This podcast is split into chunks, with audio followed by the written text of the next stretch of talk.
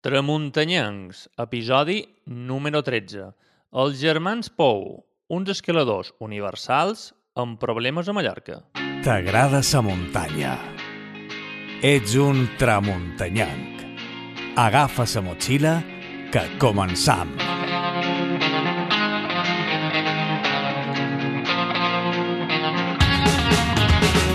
Amics, amigues, benvinguts i benvingudes una altra setmana més al nostre temps dels tramuntanyancs, el nostre temps de ràdio a través de la xarxa per xerrar de lo nostre, de lo que ens agrada, de lo que ens preocupa, de lo que ens il·lusiona, de lo que ens posa com una moto i de lo que ens posa trits. Avui estem una altra setmana més disposats a acompanyar-vos i que ens acompanyem tots plegats en el nostre foro de xerrada i, i, i de posada en comú. Som tramuntanyencs, ens agrada la muntanya, rebeu una forta salutació de que, dels que vos acompanyam habitualment setmana rere setmana eh, qui vos xerra ara mateix, Fernando d'Angulo i el nostre gran tramuntanyenc Rafael Gómez. Com està, Rafael? Com anem, Fernando? Molt bé. Beníssim, beníssim. Ja tot preparat per un nou episodi, en aquest cas eh, Germans Pou, eh, parlarem d'escalada un poquet i també de problemàtica que malauradament aquesta setmana està tan, tan al dia, per dir-ho d'alguna manera, no, Fernando? Efectivament, és un programa que ja teníem preparat, el varen tenir que mm, posposar en aquesta setmana d'avui, donada la situació, ja, si mos, segui, si mos seguiu, sabreu que la setmana passada varen tenir un programa fet des del com, molt especial, molt emotiu, dedicat al nostre gran amic Pet Torrents, que ens va deixar fa 15 dies.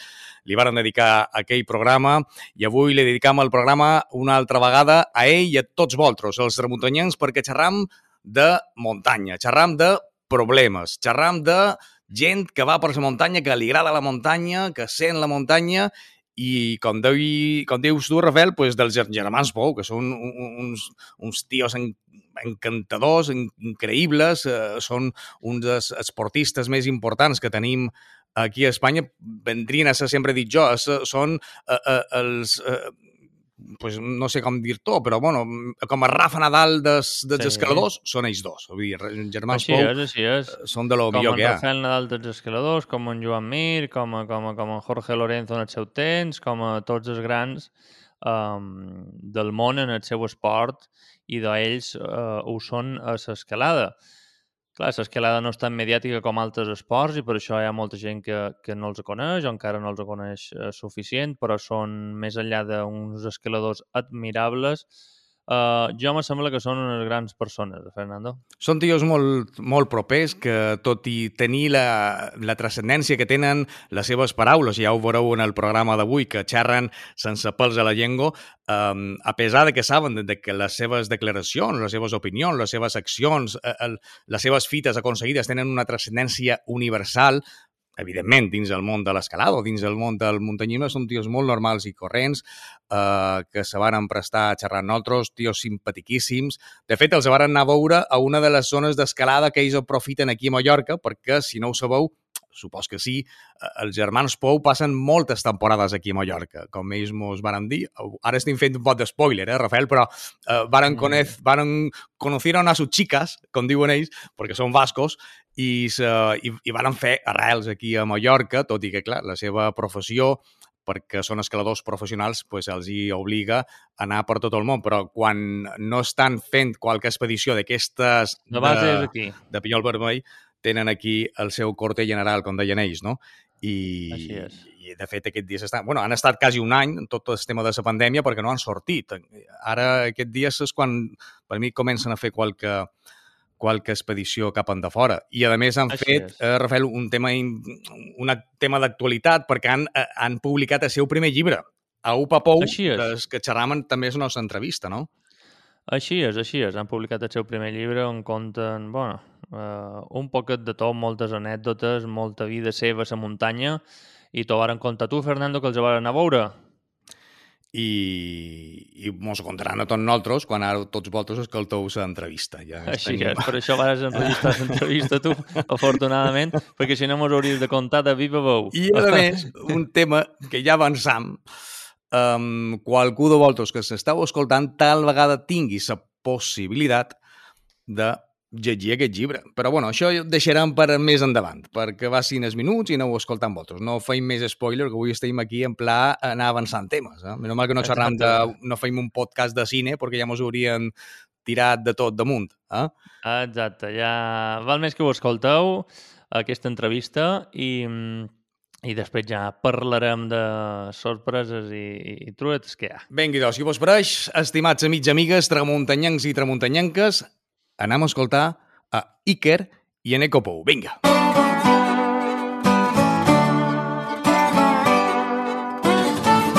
doncs sí, avui tenim una, una entrevista d'aquelles que dius que ens feia moltes ganes tenir, perquè tenim a, a dos autèntics grandes, dos autèntics fenòmenos muntanyancs, tramuntanyancs, diria jo que ho són, i que estan en nosaltres eh, pues, per xerrar, contar la seva història, la seva vida, el que fan a la muntanya.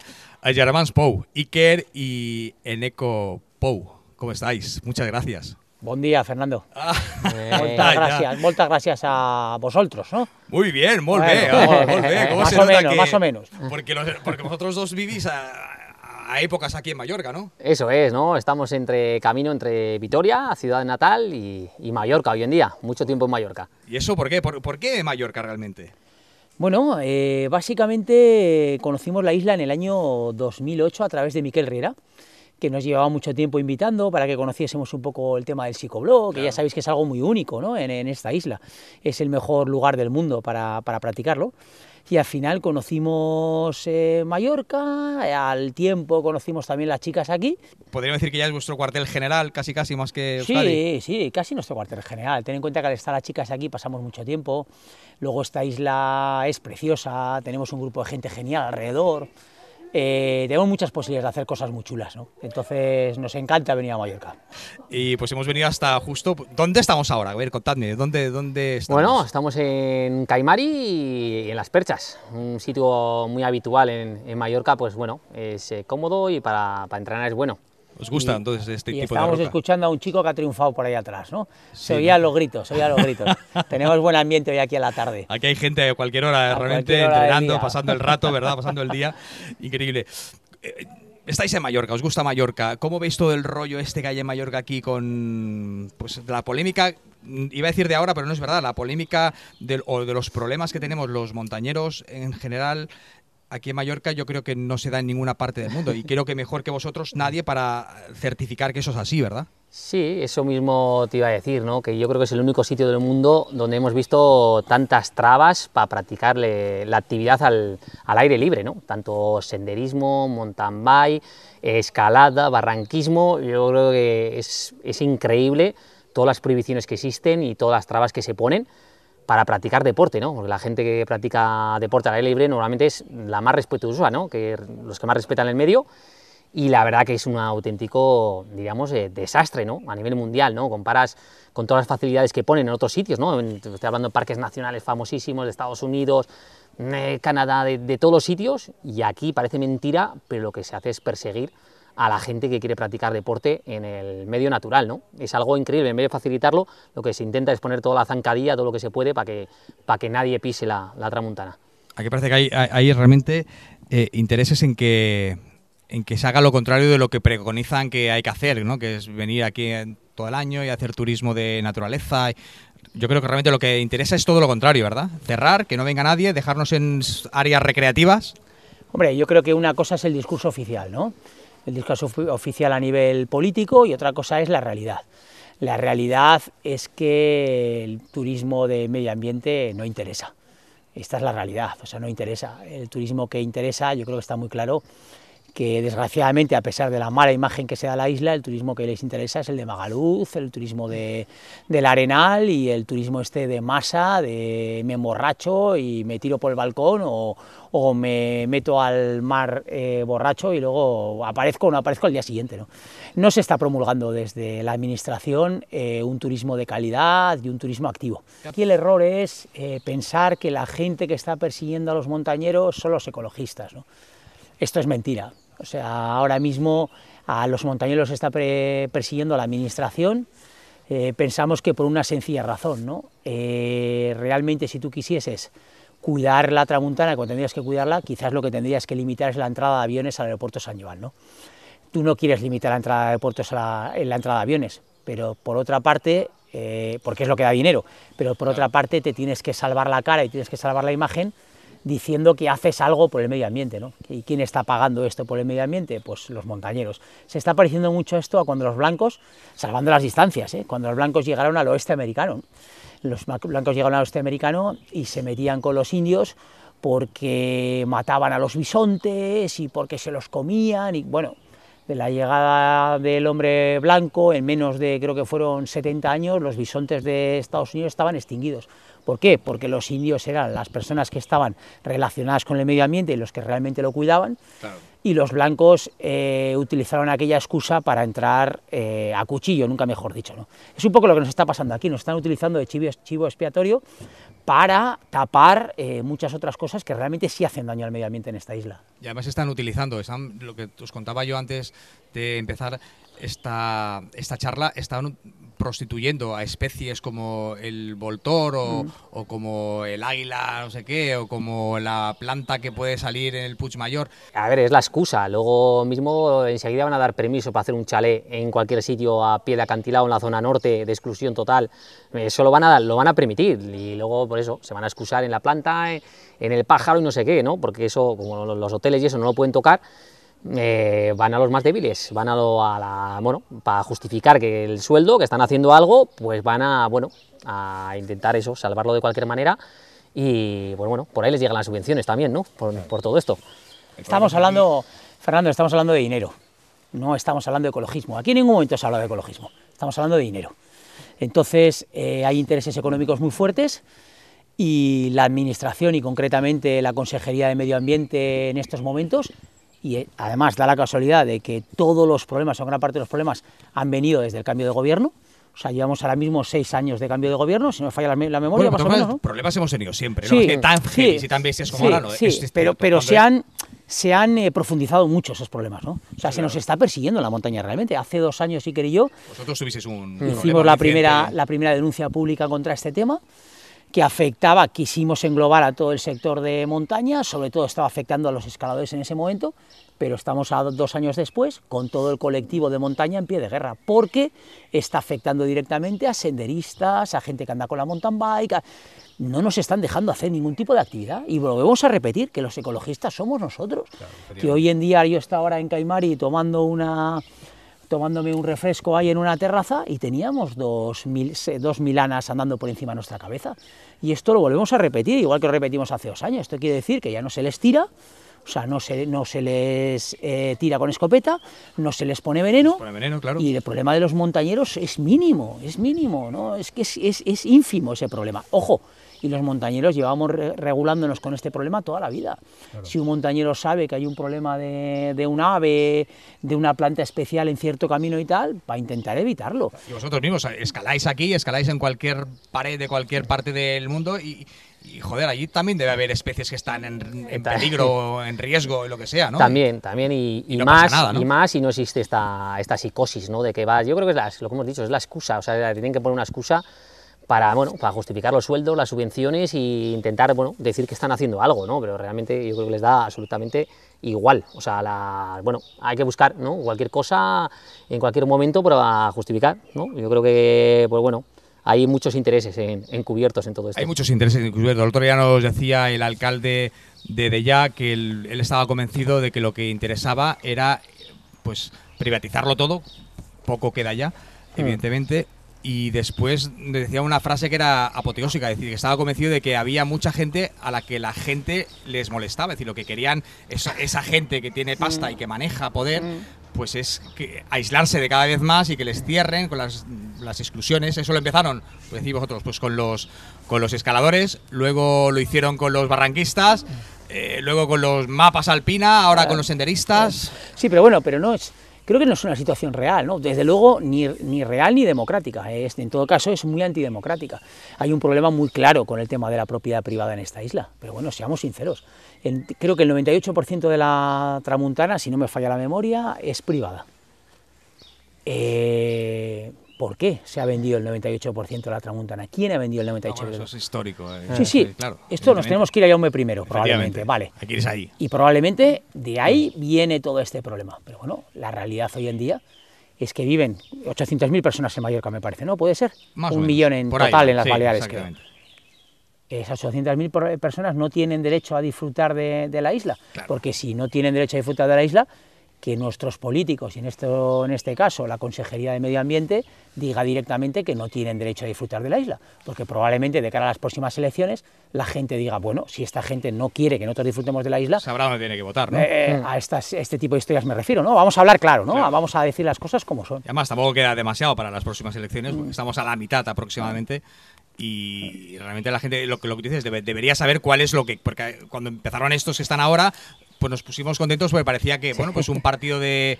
Pues, pues nacionalista y que, y que quiere el territorio y, y progresista iba a mirar y que son más cercanos a lo mejor a, a nuestro sentir la naturaleza que iba a ser más sensible con esos temas pues todo lo contrario no Creo que ha sido al revés, ¿no? Se le han dado la vuelta a la sartén y lo que han hecho es, pues bueno, intentar cerrarlo a cal y canto, ¿no? Para que nadie, para que nadie toque, ¿no? Yo creo que lo que hay que hacer es disfrutar, ¿no? De, de- de esta sierra con control, con todas las medidas, pero bueno, la gente, es la, la gente que va a la montaña es súper respetuosa, ¿no? Y pues bueno.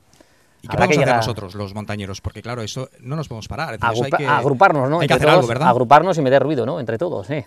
Sí, y que quejarnos, o sea, que la gente, bueno, que manifieste, ¿no? Lo que, que se queje, porque es que no es, es que es alucinante, ¿no? Yo creo que es el único lugar del mundo que ocurre realmente esto, ¿no? Que es tan, tan alucinante, ¿no? Entonces, pues bueno, yo creo que la gente lo que tiene que hacer es defender, defender sus derechos y, bueno, y pelear por ello. No, y luego yo creo que la pretensión es muy clara, ¿no? O sea, si nos dejamos en manos de cierta gente en estos momentos, vamos a acabar jugando al pádel en, en Palma de Mallorca. O sea, esto es lo que se pretende. ¿no? Claro, se acabará así. Nos Sí, van a y sacar de la pagando montaña. por ello, claro, y pagando. Sí, pagando por ello, por supuesto, pagando por ello. Aquí lo más importante es que vas a pagar también. Nada, nada es por nada. No pagamos suficientes impuestos al cabo del año, hay que pagar más.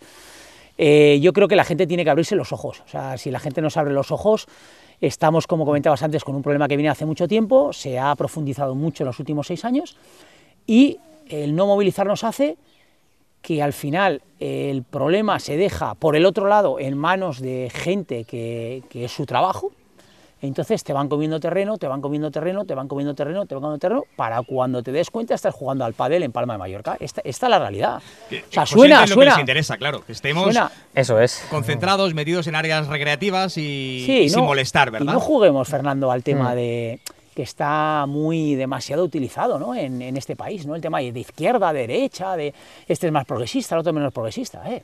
A los hechos nos remitimos, yo creo, ¿no? O sea, eh, al final ahí está nuestra parte vasca también, ¿no? O sea, al final los vascos eh, no nos fijamos en los discursos, nos fijamos en lo que acaba haciendo la gente con esos discursos. Y lo que acaba haciendo la gente, la realidad en estos momentos en la isla, es que se nos van cerrando zonas de escalada, se nos van cerrando caminos de 400 años aquí, caminos de 400 años. Se nos va metiendo otra finca privada, se nos va tal, se nos va no sé qué. Al final se nos quiere sacar de la tramuntana. Eh, pero que los mallorquines, Fernando, abran los ojos de una vez. Porque vamos a peor todo el rato, todo el rato. Esto parecía ahí que Sí. hace dos años, cuando nosotros hicimos la denuncia pública, nosotros éramos los malos, habíamos denunciado una cosa con la que parecía que todo el mundo no estaba de acuerdo, pero resulta que dos años después el problema lo ha abrazado todo el mundo. cada uno parece que se que esconde las orejas, ¿no? Se esconde las orejas detrás de, de la primera piedra, ¿no? Mientras no le salpique, yo paso, ¿no? Y yo creo que es hora en, no, bueno, en todas las Baleares de, de agruparse y poder, bueno, y poder sentarse, ¿no? Sobre todo a dialogar con toda esta gente, poder poder a, bueno, poder hablar, ¿no? Porque es que actualmente no hay no hay diálogo, ese cierre, Bueno, se cierra, parece se que hay cierra, una se cierra. serie de, de mesas de no sé yo de qué, no querría Sí, decir que son pero- de negociación, porque aquí no creo que vayan No, a negociar sí. nada, ¿verdad? Y no creo que saque nada de todo esto, ¿verdad? Mm. No, Sí. tenemos, un, tenemos un problema muy grande, ¿no? Eh, es duro decirlo, es duro decirlo, pero nosotros tenemos la sensación, y el colectivo de escalada creo que, que está totalmente de acuerdo con estas palabras, el de montaña, nosotros también somos muy montañeros, el de montaña no lo sabemos tanto, pero el de escalada, que la federación no está defendiendo nuestros intereses. Ese es otro de los grandes problemas Está, eh, que están enquistados en, en nuestro colectivo. Y además yo creo que, que no solamente aquí en Baleares, es por todo, pero aquí especialmente nos duele que la federación, ¿no? no hace nada. Yo creo que la federación, yo creo que, pues bueno, como otra cosa más, pues tiene otros intereses también por otro lado, que entonces no mueven un dedo, ¿no? Porque no les interesa, porque por algún otro lado, pues bueno, tienen que estar callados, ¿no? O sea, entonces, pues bueno, yo creo que es hora de un poco de... Hombre, ahora parece que este año habrá elecciones al final, a ver qué pasa, ¿no? A ver si se hacen, que se mueva el tema y que la gente pueda también elegir y que esto se mueva un poco, ¿no? Que la federación, bueno, está supuestamente para apoyar a, a sus deportistas, a su colectivo, ¿no? Y aquí parece totalmente lo contrario, ¿no? Como que no existe, ¿no? Esa, esa federación o ese ente que, que ayude. Se mueven cuando les interesa pues una carrera o dos carreras que les dan, pues eso, porque ahora están de moda y dan mucha pasta y, y, les ponen a ellos pues en todos los periódicos y vengan a salir en las noticias y en las revistas. Cuando pueden cobrar la subvención. Por ejemplo, exactamente, ¿no? Pero después hay deportes como a lo mejor pues no sé si más minoritarios, pero que no dan tanto pues como la escalada, excepto vosotros claro que tenéis la suerte de que podéis vivir de, mm, de vuestro de, mm. vuestro hobby, ¿no? Pero el senderismo, ¿qué va a dar dinero el senderismo? Pues a lo mejor sí daría si se utilizara bien, ¿no? Sí, daría. Sí, sí, sí. bueno, yo creo que la. Para promocionar la isla en invierno, por ejemplo. Mm. La vida al final son ciclos, ¿no?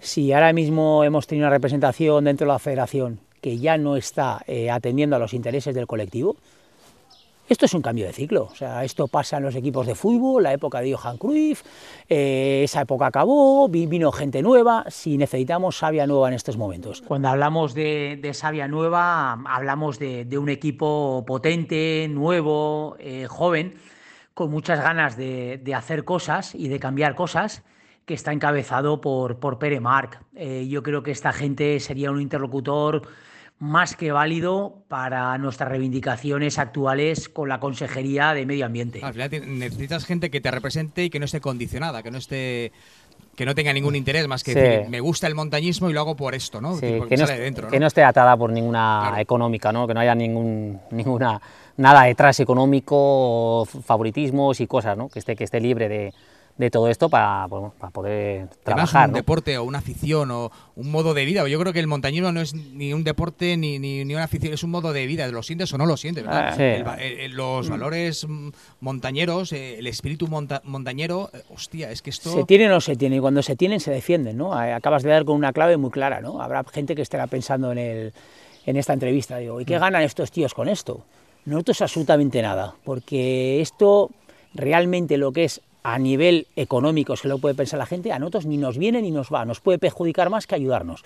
Pero nosotros estamos en defensa siempre que lo necesita del colectivo de, montaña. Nos da lo mismo la especialidad, somos montañeros. Hay que defender el medio natural primero, hay que defender después al colectivo de montaña. En este caso estamos defendiendo las dos cosas. Entonces, la gente que esté en la federación, que esté con esta misma mentalidad que no tenga nada ni que ganar ni que perder, que esté para defender al colectivo montañero. Gente incondicional y que se sienta a la montaña y en la afición y, sin deberle nada a nadie, ¿no? Eso es. Ahí es el problema, cuando le debes algo a alguien... Ahí estás atado de manos, ¿no? Estás atado de manos y entonces no, no mueves nada, ¿no? Entonces es lo que se hace falta, que nadie que no estén atados con, yo creo que hemos, cosa. hemos acabado un ciclo. Hemos acabado un ciclo con el tema de la. ciclo empieza hemos sacado con el tema de la federación. Hay gente por detrás con muchísimas ganas, que yo creo que es gente que no tiene nada que ni, ni, que ganar ni que perder. Y esta gente yo creo que merecería la pena que nos representase en los próximos años. Y habéis dicho una cosa interesante que a mí me gusta siempre, y además yo siempre defiendo donde voy y donde hablo, eh, es que los mejores ecologistas, los que más defendemos el medio ambiente somos nosotros, joder. Pues es que Eso es. Eh, un montañero de verdad es aquel que pasa por un sitio o escala una pared o, baja un barranco y nadie se ha enterado que lo ha hecho. Sí, sí, sí. Somos, los primeros que recoges la basura, cuando hay, que igual no la tira ni un montañero ni nada, recoges la basura, e intentas cuidar todo, hay pájaros, no escalas, si hay pájaros eres el primero que pones un cartel de, de a la gente avisando eh, que hay nido, aquí no se puede escalar hasta que pase la nidificación somos los primeros que regulamos eh, nosotros, ¿no? Con criterio y la gente lo respeta. Y eso lo dicen los hermanos Pou, que son tíos que van por todo el mundo y que no son cuatro, no son dos mm. aficionados que, ¿verdad? No, y, lo que dice Iker, eh, Fernando, cultura de a pie. Claro. O sea, que nosotros no vamos a buscar una subvención, no vamos a buscar cobrar, cobrar algo por eh, enseñar todos estos valores de la montaña a la gente que viene más joven. No, no hace falta que nos paguen nada.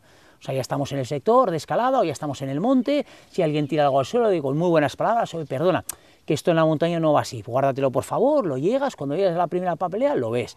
Oye, que en ese agujero ha salido un, ha salido un choriguet, eh, no te preocupes, ponemos un cartel, decimos que esta vía, las dos de la izquierda, las dos de la derecha, no se pueden escalar. Llevamos toda la vida Claro, así. y es que eso pasa, eso es lo que se hace. Llevamos toda la vida Eh. así. Eh, aquí nadie cobra por esto. Claro. Y los Esto es- senderistas que vamos por los caminos no vamos eh, intentando ir a ver a el, el- el nido ese para No, que el no, polluelo no. no. Pero No. también es verdad, también es verdad que en un momento como el actual, que somos más gente en el monte, la responsabilidad de gente como tú, de gente como nosotros, de la gente que nos está escuchando que lleva años en el monte es grande. En el sentido de que nos está llegando una masa de gente mucho más grande, Ahí que ir, no siempre, no siempre han, han mamado desde pequeños estos valores de la montaña, y nuestra responsabilidad que esa gente haga las cosas Hay que toca. transmitirlos, Hay que transmitirlos. Son valores que hemos de transmitir. Eso. Y no lo ha mamado eh, porque a lo mejor no se dedicaba Sí. a esto, no salió a la montaña más que ahora con la pandemia, porque ahora todo el mundo Sí. ha salido a la montaña cuando gente que no había ido nunca. Sí, pero, pero es normal, ¿no? La gente, Claro. claro, les cierra los centros comerciales, no pueden ir a la playa, no pueden...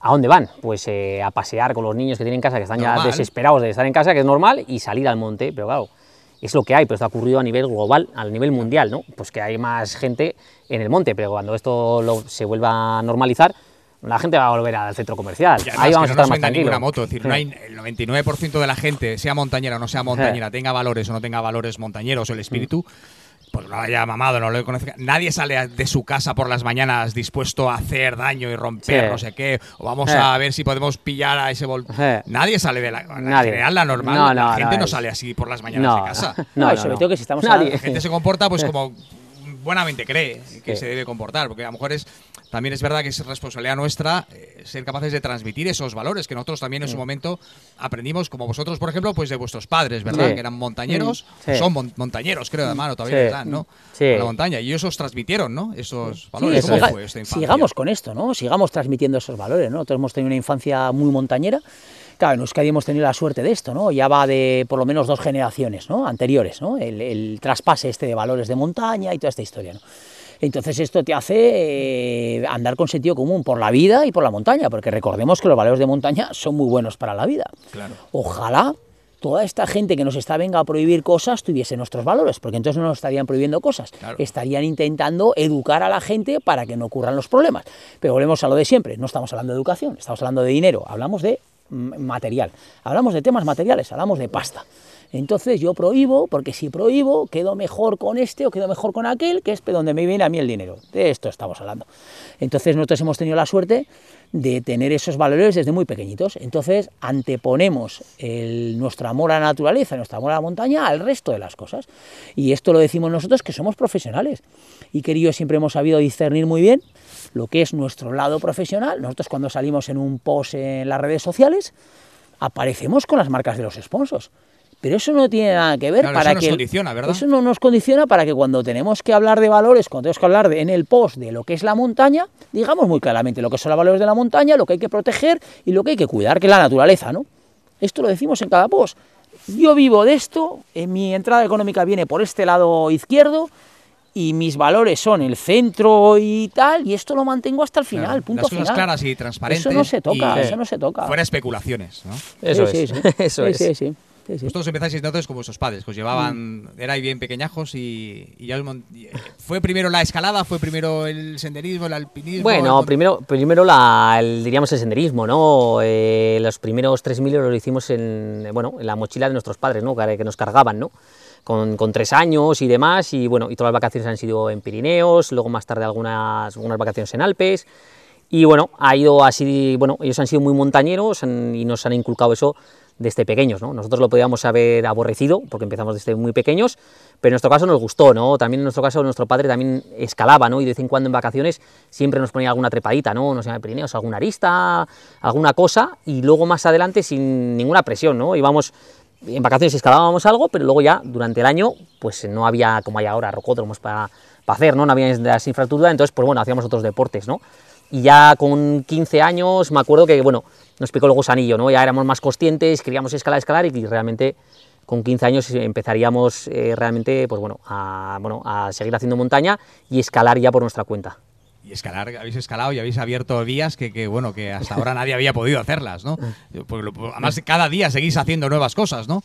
Sí, bueno, siempre hemos tenido como muy claro el tema, el tema pionero, ¿no? Eh, pensamos que alguien que tiene la suerte de ser un profesional de la actividad de montaña, pues tiene cierta responsabilidad, ¿no? Igual que hablábamos de los valores, que esa es una de las responsabilidades, otra de las responsabilidades pensamos que es abrir nuevos caminos, abrir nuevas rutas, eh, descubrir nuevas montañas, porque eso va a permitir a un montón de gente del colectivo montañero poder acceder a ellas porque la, gente que viene por detrás normalmente no tiene los días libres que tenemos nosotros. No tiene que igual una persona que te va a Himalaya, Andes, a Pirineos, Alpes, donde habitualmente abrimos nosotros, o la Patagonia, te va con 20 días justos. Nosotros tenemos la suerte de poder estar mes y medio, porque estamos protegidos por el otro lado, ¿no? a través de los patrocinadores. Entonces ese trabajo es un trabajo muy importante de cara al colectivo montañero. Entonces siempre nos ha parecido que al final el, montañero profesional, más que dedicarse a hacer deporte, deporte, que sería repetir las vías más importantes del mundo, repetir, repetir, lo que tiene que hacer es crear, como los grandes pioneros de, la época del siglo XIX, del siglo XX, los grandes exploradores. ¿no? Pensamos que la responsabilidad es esa. Ya vendrá luego la gente que tiene menos tiempo y menos posibilidades a repetir tus vías, pero tú intentas seguir aportando al mundo de la montaña. Y eso es lo que hacéis vosotros. Además, aquí hace poco habíais, abristeis una vía que fue, bueno, que, que, que, que, hasta ahora todo el mundo estaba intentándola y vosotros fuisteis, ¿quién fue? Iker, fue Iker, ¿verdad? ¿Verdad? El que le dio, ¿no? Sí, bueno, siempre buscamos, ¿no? Lo que ha dicho Neko, buscar eh, nuevos retos, en este caso con la pandemia, pues bueno, no se podía mover muy lejos. Y cuando nos abrieron un poco ya, pues bueno, buscar siempre, estamos buscando siempre líneas nuevas y bueno, intentando motivarnos nosotros y motivar a la, a la gente también, ¿no? Porque hay muchas cosas por hacer y siempre hemos tenido ese afán de superación con nosotros mismos y de, y de buscar cosas nuevas, ¿no? de buscar cosas chulas, cosas que, que, nos motiven. Y a veces incluso con el punto gracioso que se te vio hace poco en un vídeo que se te cayó el pie de gato, ¿verdad? Y ahí. eso fue, eso fue un ¿Eh? desastre, eso fue un desastre. Bueno, bueno, casi fue. Lo llevaba muy apretado y dije, bueno, estamos ahí, estaba colgado con Neus ahí, escalando y eh, estamos en el segundo lado y dije, joder, si bajamos abajo por el pie de gato, ya no nos da tiempo, ¿no? Se nos hace de noche. Digo, pues bueno, vamos a escalar con un pie descalzo y la verdad que fue, fue divertida la ascensión. Pinchaba, pinchaba bien, pero bueno, pudimos llegar arriba. Sí, Qué grandes. Mallorca tiene un mundo por descubrir, Mallorca es increíble. Yo incluso ya no solo hablando de escalada, ¿no? Eh, hablando de caminar. Yo cada vez que me llevan los amigos controlan muy bien la isla hacer una, un, ¿cómo se dice? una salida nueva por la montaña, me quedo impresionado porque acabas encontrando un paso que no conocías y sale por otro paso y luego vuelve por el otro lado, porque claro, estamos hablando que la Tramuntana son casi 100 kilómetros de roca. Entonces eso, eso hace que sea un terreno espectacular para caminar también. Ya ves un tipo de roca bestial, Sí, sí, una roca de, para la escalada de calidad excepcional, pero para caminar también una roca muy adherente, ¿no? Muy, muy buena, ¿no? Y descubres un montón de pasadizos que dices, ¿cómo puedo llevar eh, yo llevo ya casi 12 años prácticamente en la isla, ¿no? ¿Cómo puedo llevar 12 años y seguir descubriendo un montón de cosas? Yo sé que creo que nunca nadie llegará a hacer todas las rutas o todos los caminos o los pasos o los senderos. Que hay en Mallorca, ¿verdad? Eh, sí, sí, eso es verdad. Hay un montón de cosas y cosas súper chulas, ¿no? No sé, no os podéis imaginar de cara a, que lo escuchen los oyentes mallorquines, ¿no? Eh, nosotros atraemos gente muy importante a la isla, ¿no? Hemos atraído pues yo qué sé, cuando Tamara Lunger, ¿no? la, alpinista subtirolesa, pues tuvo los problemas con medio ambiente, os acordáis, ¿no? Pero hemos atraído otro montón de gente muy importante a nivel mundial, a nivel de, alpinistas muy, muy sonados, ¿no? Y cuando les llevamos a la, a la Tramuntana, vienen a caminar, vienen a escalar, se quedan impresionados porque se quedan impresionados de las posibilidades que tiene, porque todo el mundo piensa en clave de fiesta, eh, playa y divertirse en Mallorca. Y cuando viene de repente con ese chip y descubre lo que da la tramuntana, la gente se queda muy, muy impresionada. Y luego habéis escrito un libro.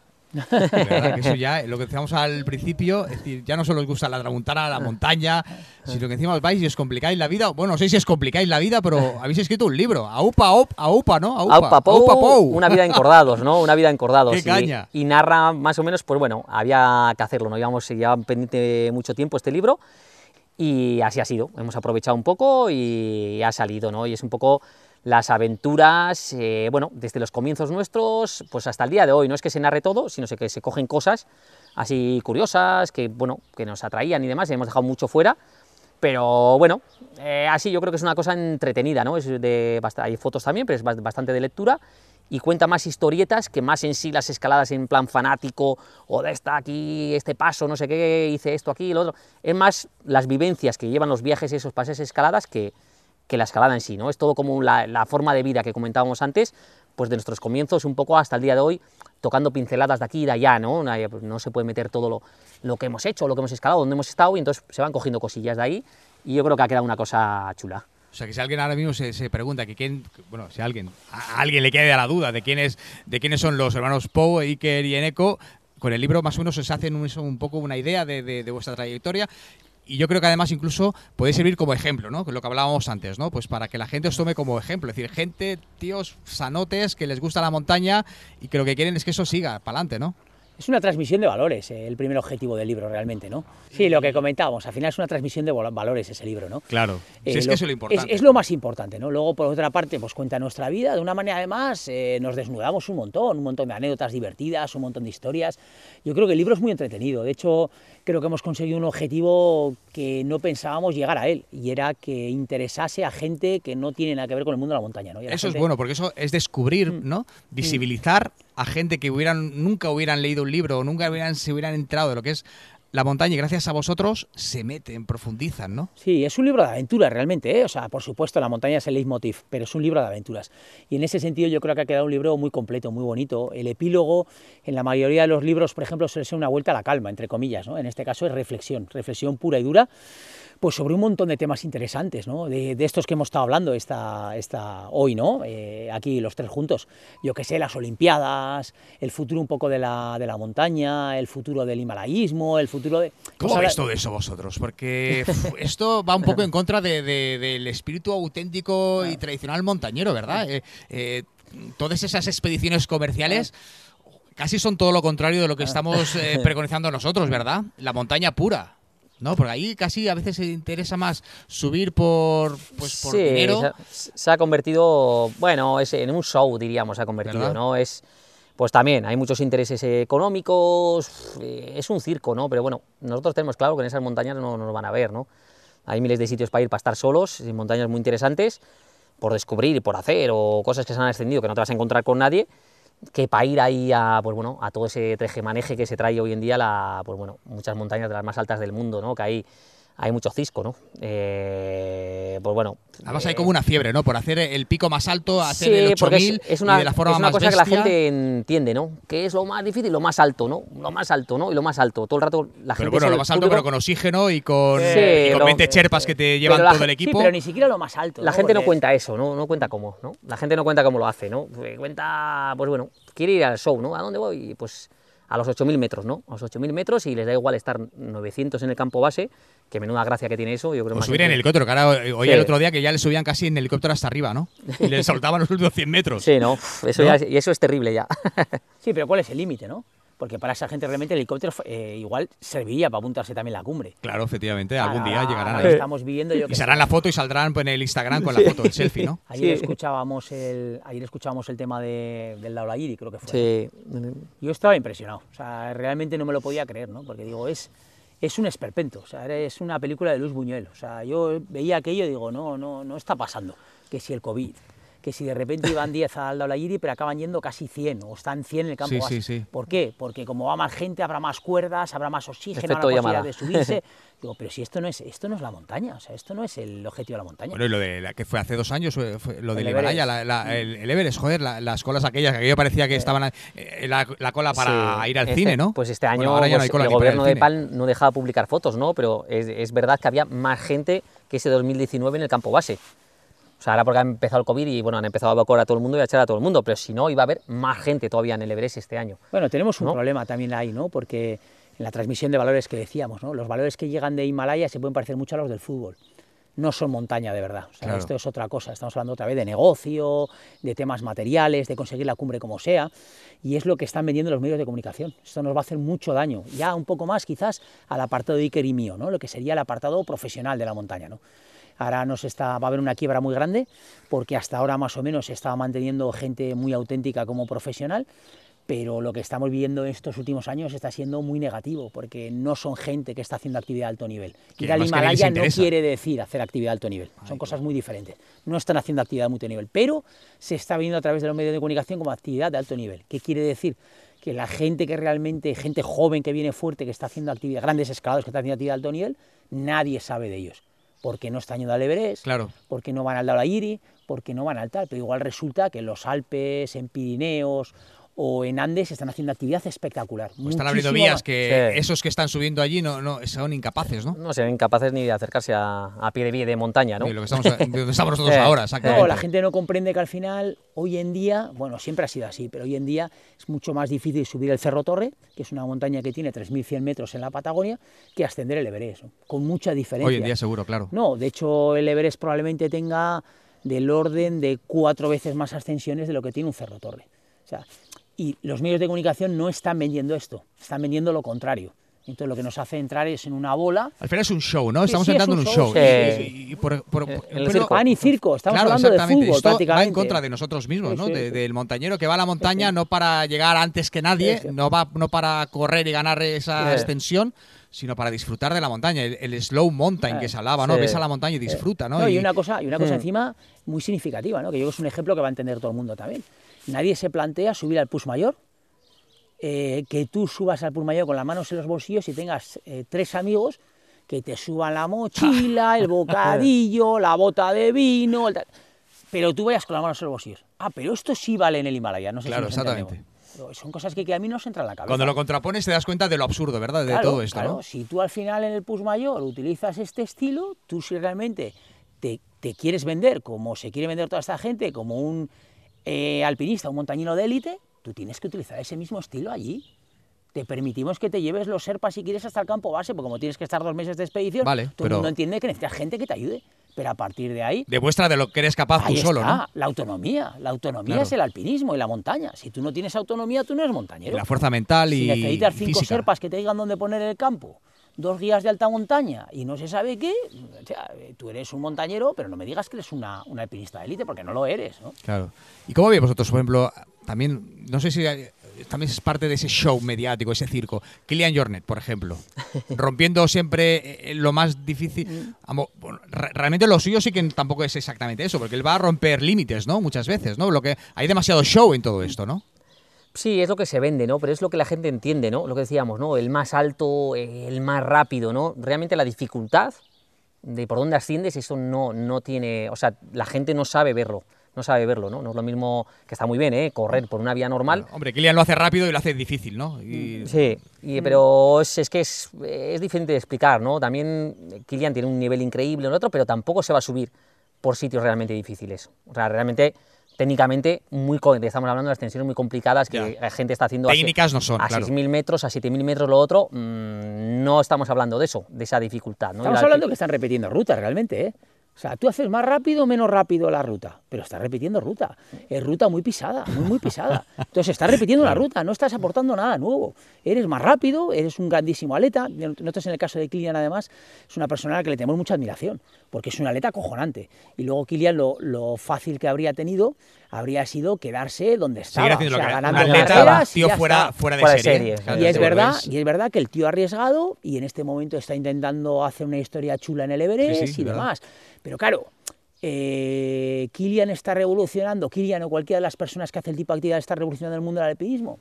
Para nada. Yo creo que además eh, nada, no es bueno, ¿verdad? nada. Este tipo de... No, porque el cronómetro, el cronómetro nunca ha sido parte de la mochila de un alpinista. Claro. O sea, la, la, la, la- Lo era un mapa y una brújula y Sí. punto. no, y, la una cuerda. Y la montaña se mide por dificultad. Claro. ¿Por qué la cara oeste del Naranjo de Bulnes es la última pared española en, en conseguir el año 62 por, por Rabat y Navarro, por los alpinistas aragoneses? Porque era la más difícil. ¿Por qué el Cervino es una de las últimas paredes en, en una última montaña en ascender los Alpes? Porque es la más difícil. ¿Por qué el K2 tiene más prestigio del Everest? Porque técnicamente es mucho más difícil. Claro, estamos hablando del K2 de otra época, cuando no estaba lleno de cuerdas claro, y toda esta historia. Pero a lo que vamos es que la dificultad marca la diferencia. Pero es- esto pasa lo mismo en la Tramuntana. No es lo mismo subir en invierno por la por la bueno, que además está prohibido, pero bueno, por la carretera cuidado con lo que hacemos. la- ¿eh? que tenemos a los agentes allí vigilando. por, la- por la carretera que te sube a la cumbre de Pusmayor que hacerlo por la Comafosca, con Correcto. Piola y Carampones. Entonces, ¿qué es lo difícil? Lo difícil es lo que es complicado de ascender, lo que técnicamente es difícil. Entonces, a más nivel de escalada, más difícil es. A menos nivel de escalada que tenga uno, cosas menos difíciles puede hacer.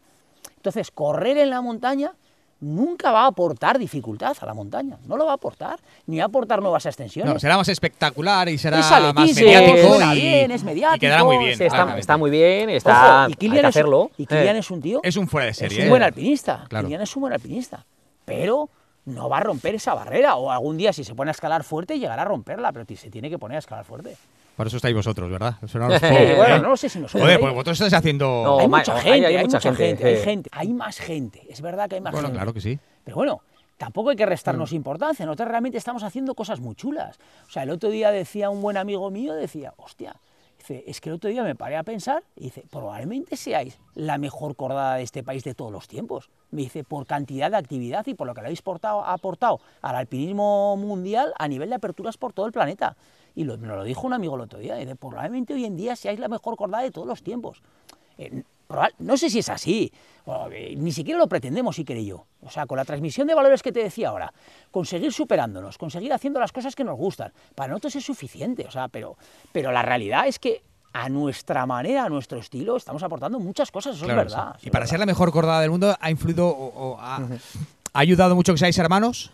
Sí, yo creo que yo creo que ayuda, siempre lo decimos, ¿no? Ayuda un montón, ¿no? Eh, hemos empezado a escalar juntos desde pequeños, te entiendes muy bien, no es lo mismo que con otro compañero, ¿no? Que puedes tener muy buena relación, pero esto es tu misma sangre, ¿no? Es tu No hay hermano rivalidad entre vosotros. Y no hay rivalidad, y eso es lo más importante, ¿no? Lo que te iba a decir que es que no hay competitividad entre nosotros, ¿no? Nosotros lo que hacemos es sumar en un equipo, no no estamos entre uno y otro a ver quién está más fuerte, ¿no? Lo que hacemos, sabemos nuestros puntos débiles, los fuertes de cada uno, y lo que hacemos es unirnos y, a- y hacer un tándem para, para conseguir, ¿no? Yo creo que hemos llegado a conseguir las cosas que hemos conseguido por hacer un buen equipo. Claro, porque a ti te da igual que sea Eneco el primero que llegue o el primero que abra esa vía, y a sí. Eneco le da igual que sea Iker el que Somos lo una acordada, ¿no? Hacemos una acordada y, y el objetivo, unimos fuerzas para conseguir un mismo objetivo. Incluso lo que te decíamos, Fernando, es que es lo que dice Iker, no hay competitividad entre nosotros, nosotros no tenemos competitividad con el resto. O sea, lo que decía el, el amigo nuestro, no, eh, pero igual, probablemente seáis, sois la acordada en estos momentos, ni siquiera nos interesa. O sea, sí nos interesa que cuando tengamos 80, 90 años giremos para atrás y digamos, hostia, hemos dejado un legado cojonudo. No estuvimos en el sofá y durante, cuando hemos tenido físico, hemos tenido suerte, hemos tenido motivación, los hermanos Poe estábamos dando el calle hemos hecho un montón de cosas. Eso es lo que nos interesa a nosotros. Lo demás, al final, si vamos a ganar mucho dinero en este camino, vamos a ganar poco, si vamos a ser los primeros, los segundos, o sea, todo lo que es cuantificable por número, no, de joven nos interesaba poco y nos empieza a interesar ahora prácticamente nada. Claro, al final es dejar realidad. huella y dejar una, Sí, una sí, huella sí, auténtica, ¿verdad? Una huella sana. Hombre, ¿no? por supuesto queremos vivir de esto, Hombre, no claro, seamos hipócritas. Tenéis la suerte O sea, de vivir de eso. Tenemos que transmitirlo también y que la gente vea eh, lo que estamos haciendo, porque si no, no los patrocinadores no nos apoyarían. Pero no es nuestra historia principal, o sea, no lo es. No, la realidad es que no lo es. Además, por lo menos os vais a casa y estáis tranquilos y satisfechos de haber, de haber hecho pues lo que os gusta a vosotros, ¿no? Eso Sin- es, eso es. Que eso es lo más grande. es. Mm. Bueno, ¿tenéis proyectos así importantes eh, a, a corto plazo? Bueno, intentar movernos ahora mismo, entrenar, eh, ponernos eh, fuertes y de cara a verano, a ver si podemos ir a algún sitio, ¿no? Estamos bajando entre Himalaya, eh, los Andes y pues bueno, nos encantaría poder salir, pero bueno, a ver cómo va toda la pandemia a nivel global y si podemos salir a, algún sitio, nos encantaría. Fernando, va a depender un poco de la pandemia, seguro, eh, por una sencilla razón. ¿eh? Nosotros cuando salimos en el 2020 del de confinamiento fuerte, al mismo momento que salimos de confinamiento fuer- fuerte, nosotros teníamos un- la posibilidad de movernos por todo el territorio nacional, sin ningún problema. Y no lo hemos hecho. O sea, prácticamente hasta año y pico, despu- hasta un año y un mes o así, no salimos a Pirineo, salimos a un montón de sitios. Y fue- al final fue, lo primero, responsabilidad con el tema de la pandemia. Y lo segundo, que no nos gusta marcar diferencias con los demás. Es posible que nosotros seamos profesionales, es posible que andemos a más nivel que mucha gente, pero un montañero es un montañero. Y al final un montañero las pasa igual de putas metido en casa que nosotros. Efectivamente, da igual que sea Todo el POU o cualquiera, todo todo el mundo. Y al final no queríamos hacer esa diferenciación. Entonces, probablemente nos preguntas ahora, ¿qué vamos a hacer este, qué vais a hacer este verano? Pues no lo sabemos, porque viendo lo que está pasando en Himalaya ahora con el tema del COVID, eh, que Pakistán las- puede ser la otra posibilidad, pero empieza a haber problemas, que a ver qué pasa con los países sudamericanos, ver venir. Si vemos que, que tenemos que volver a ejercer responsabilidad y no nos podemos mover, no nos movemos. Y Que siempre hay nos una- la sierra de que Tramuntana. hay una posibilidad de moverse, nos movemos. Y si no, como dices tú, siempre queda la Serra de la Tramuntana, ¿no? Eh, Iker y Eneco, muchas gracias, pero no queríamos acabar sin, eh, sin, sin desvelar o, o dar a conocer a nuestros oyentes que gracias a vosotros vais alguno de nuestros oyentes tendrá un libro, ese Aupapou, que ya va por la segunda edición, ¿verdad? Me decíais, contabais, ¿no? Que, que, sí, en 15 que va, días, segunda que va edición. lanzado, ¿verdad? Sí, Sí, días, va, va a tope, estamos ¿Eh? muy contentos. Pues muy bien, muy bien. Bueno, pues alguno de vosotros, qualcú de vosotros, será eh, el que tendrá pues eh, un libro dedicado por los hermanos Pou, por Iker y por Eneco, que vamos a poner a- en sorteo entre todos nuestros oyentes, una pequeña preguntita fácil, seguramente, eh, seguro que sí, para que pues uno de ellos lo pueda tener, se lo pueda leer y se lo pueda dejar a sus amigos y, y- y pueda disfrutar leyendo vuestras aventuras, que nos contáis Eso un libro es. de aventura, ¿verdad? Eso es, así, eso esperamos, que la gente disfrute con él. Sí, Chicos, amigos, muchas gracias por haberme acogido en vuestra pequeña pared hoy aquí Sí, escalando, encantados. porque os he robado estos minutos y gracias por todo lo que nos habéis dicho, por el apoyo que nos dais, por estar ahí eh, apoyando, ayudando a que los montañeros pues podamos vencer esas dificultades que nos están poniendo a veces de manera totalmente irracional, ¿verdad? Muchas gracias. Eso es, a vosotros. Bueno, moltes gràcies a tothom y animar a la gente a que agarre este toro por los cuernos porque merece la pena formar parte del colectivo que formamos. Al final hay que llevarlo con orgullo y hay que pelear por ser como somos. O sea, que animar a la gente a que, a que luche por, por, lo que, por lo que nos merecemos. Eso es. Gracias. Y nada, muchos recuerdos a todos. Muchas gracias. Adeu. Adeu.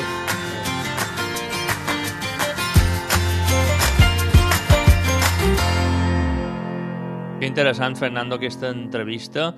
Eh, Una entrevista on no, no se tenen un pèl, eh? No tenen pèls a la llengua, aquest personal, eh? Jo eh, he de reconèixer que anava preparat amb un altre tipus d'entrevista, eh, m'havia preparat altres preguntes i altres temes, però, evidentment, eh, com que se van amollar, pues jo vaig seguir darrere ells i mos vàrem anar encalentint tots tres, de Neko, Níker i jo, i, i, i anda, bueno, ja ho he escoltat, no? Anda que no han mollat ni res, eh?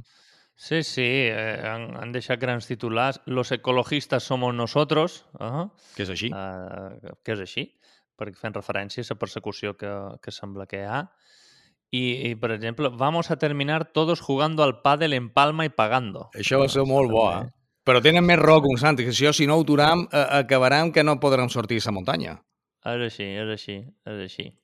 O sigui, També que- van tenir crítiques, dures crítiques a la federació, a la federació de muntanya, no? que diu que no defensa els interessos de, dels muntanyets. No hacen nada, diuen.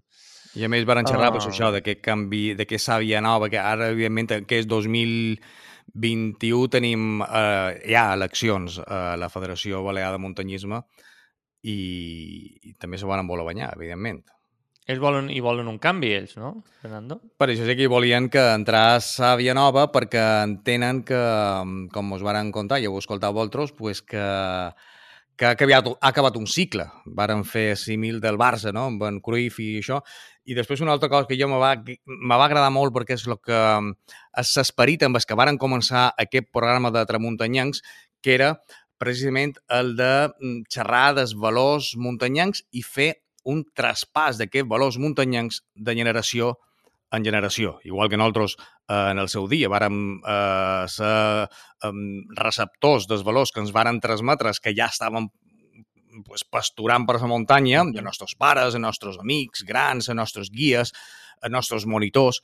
Eh, nosaltres tenim com a societat de muntanyancs una responsabilitat i és de saber transmetre aquests mateixos valors, aquest esperit muntanyanc que tan important és, com diuen ells per la vida, en els que venen darrere.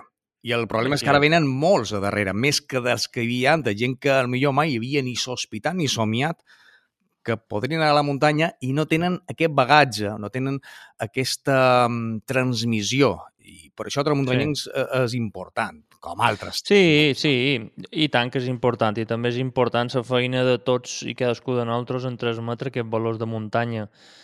Jo els vaig rebre de persones que se l'estimaven molt, del món de l'escoltisme a Mallorca i, i, bueno, i intent transmetre-les a, a, tothom amb, amb qui m'atropi, m'atropa en gent de, de muntanya o dins la muntanya.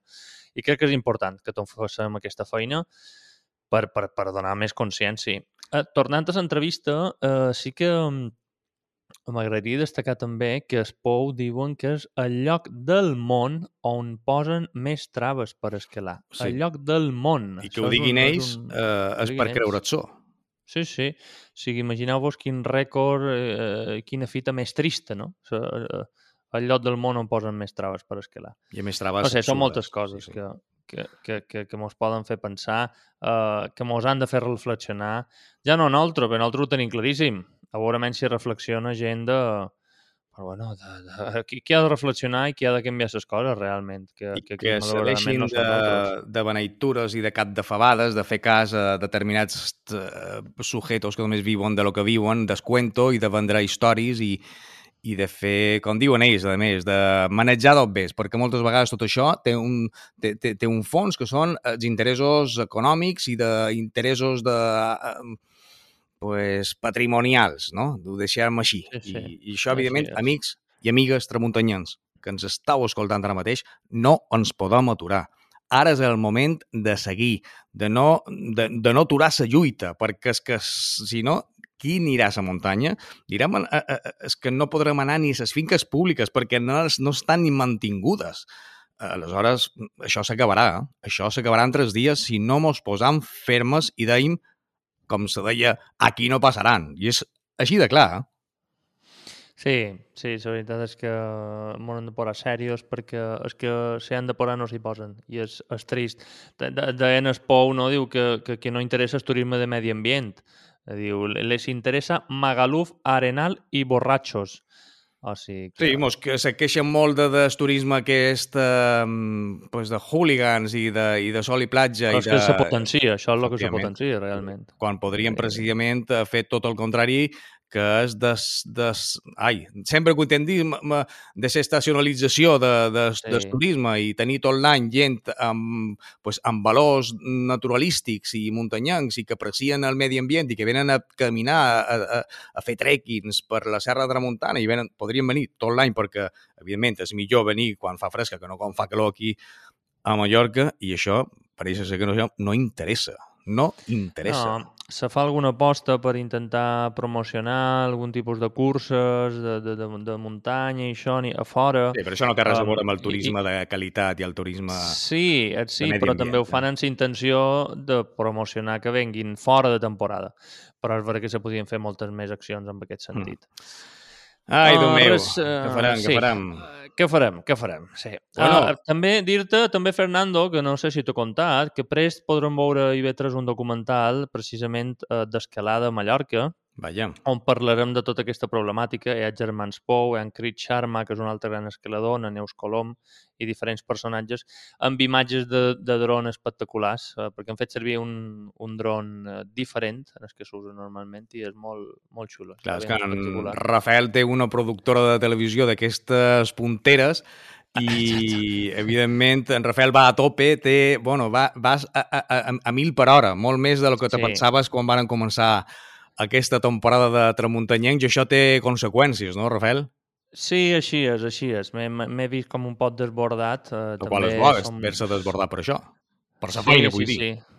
Exacte, sí, sí. Però... També com que som papà de dues nines de 3 anys i això també du molta feina.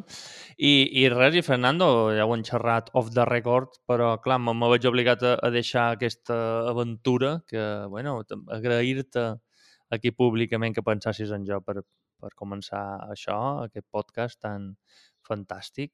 I, bueno, el Manco espera haver posat un poquet la llavoreta per, perquè això pugui continuar i, bueno, una estirada perquè això duri molt de temps i, i, i res, i gràcies. Tramuntanya Podcast, no. tu saps, Rafael, que eh, i t'ho vaig dir ja fa temps, eh, si és la realitat que és avui en dia, si té la transcendència que té, si ha, ha, ha, ha passat inclús les fronteres que nosaltres pensàvem que seria més per Mallorca o Balears, sinó que ens escolten des de Barcelona, des de València, des de Madrid i fins i tot des dels Estats Units, que és algo al·lucinant, i d'Alemanya, que també tenim audiència. Si tot això és, eh, eh, és una realitat avui en dia així, Rafael, i, i ho saps bé perquè t'ho he dit, és mm, gràcies a tu. Si no, eh, probablement el projecte de Tramuntanyans que vàrem iniciar en el nostre cap, donant-li voltes i voltes i voltes a finals de l'any passat, eh, s'hagués quedat dins un calaix. Ha estat una peça, bueno, una peça sí, imprescindible, sí. important i, i, i, i, i com se diu això, la, la, la piedra aquesta bàsica perquè això pugui sortir endavant. O sigui que sí, que sí. Bueno. T'han d'agrair tots els tramuntanyancs ah, la teva que, dedicació, que, que, la teva feina. Gràcies Gràcies, els teus Fernando. coneixements tècnics perquè ets un professional com la copa d'un pino. Eh? Bueno, bueno. Bé, moltes gràcies, moltes gràcies. No, no, no, no, te, no te passis. No bueno, te no, passis. no m'estic passant, m'estic quedant curt, però bueno, tu ho saps bé, Que Rafael. va, que va. Bueno, mil gràcies, mil gràcies, Fernando. I res, gràcies a tots i, i bueno, vos envio una abraçada a tots i mos veurem per les muntanyes. Mos veurem per les per acabar, muntanyes. Fernando, Per la tele, Ah, mos veurem per tot, perquè tu estàs, estàs a tope. Però, clar, no mos podem anar, no mos podem despedir, amics, perquè eh, eh, en Níker i Neneco mos han donat una, un, un, un, pues, un caramelet i no estic xerrant d'això, no m'ho no m'he oblidat. Eh, tenim el llibre d'Aupa Pou, dels germans Pou, signat per ells, dedicat per ells dos, per un de vosaltres. Eh, sí, eh, sí, què te pareix? Aquí no, no, no s'atura, cada setmana hi ha regals, cada Aquí, setmana hi ha que sortejos, sí. Més que això... n'hi haurà, perquè això segueix. Primera temporada, tres, eh? una temporada que acaba avui, i a més ho dèiem, en 13 capítols. Aquí no som supersticiosos. Què va, 13? Doncs pues 13. I farem una altra temporada de 13 i una altra de 13 i el que fa i falta. Però bueno, avui acabam amb un plat fort que heu escoltat, que eren els germans Pou, l'hermanos Pou, amb el seu llibre que vos regalen a un de vosaltres o una de vosaltres, eh, dedicat, evidentment. Estau atents, estau atentes perquè demà, a partir del migdia, a la nostra pàgina de Facebook del podcast i al grup de Tramuntanyancs, trobareu la pregunta i la forma de participar en aquest concurs sorteig. Eh, Rafael? Així és, perfecte. I de quedeu tot molt atents i, i bueno, seguiu, seguiu el podcast a, a totes les, xarxes allà on està penjat, Evox, Spreaker, Spotify, Apple Podcast. Anchor FM. m'agrada, comentau. On també? Perdona? Anchor FM, Anchor. Anchor FM Anchor també, FM. Anchor FM també. Bona. I posau un m'agrada, i posau comentaris, i, i mil coses d'aquestes, tot, tot, tot el que vulgueu. Una abraçada a tots, una abraçada a Fernando, i molt bé per la muntanya. Adeu, amics, adeu, fins molt aviat.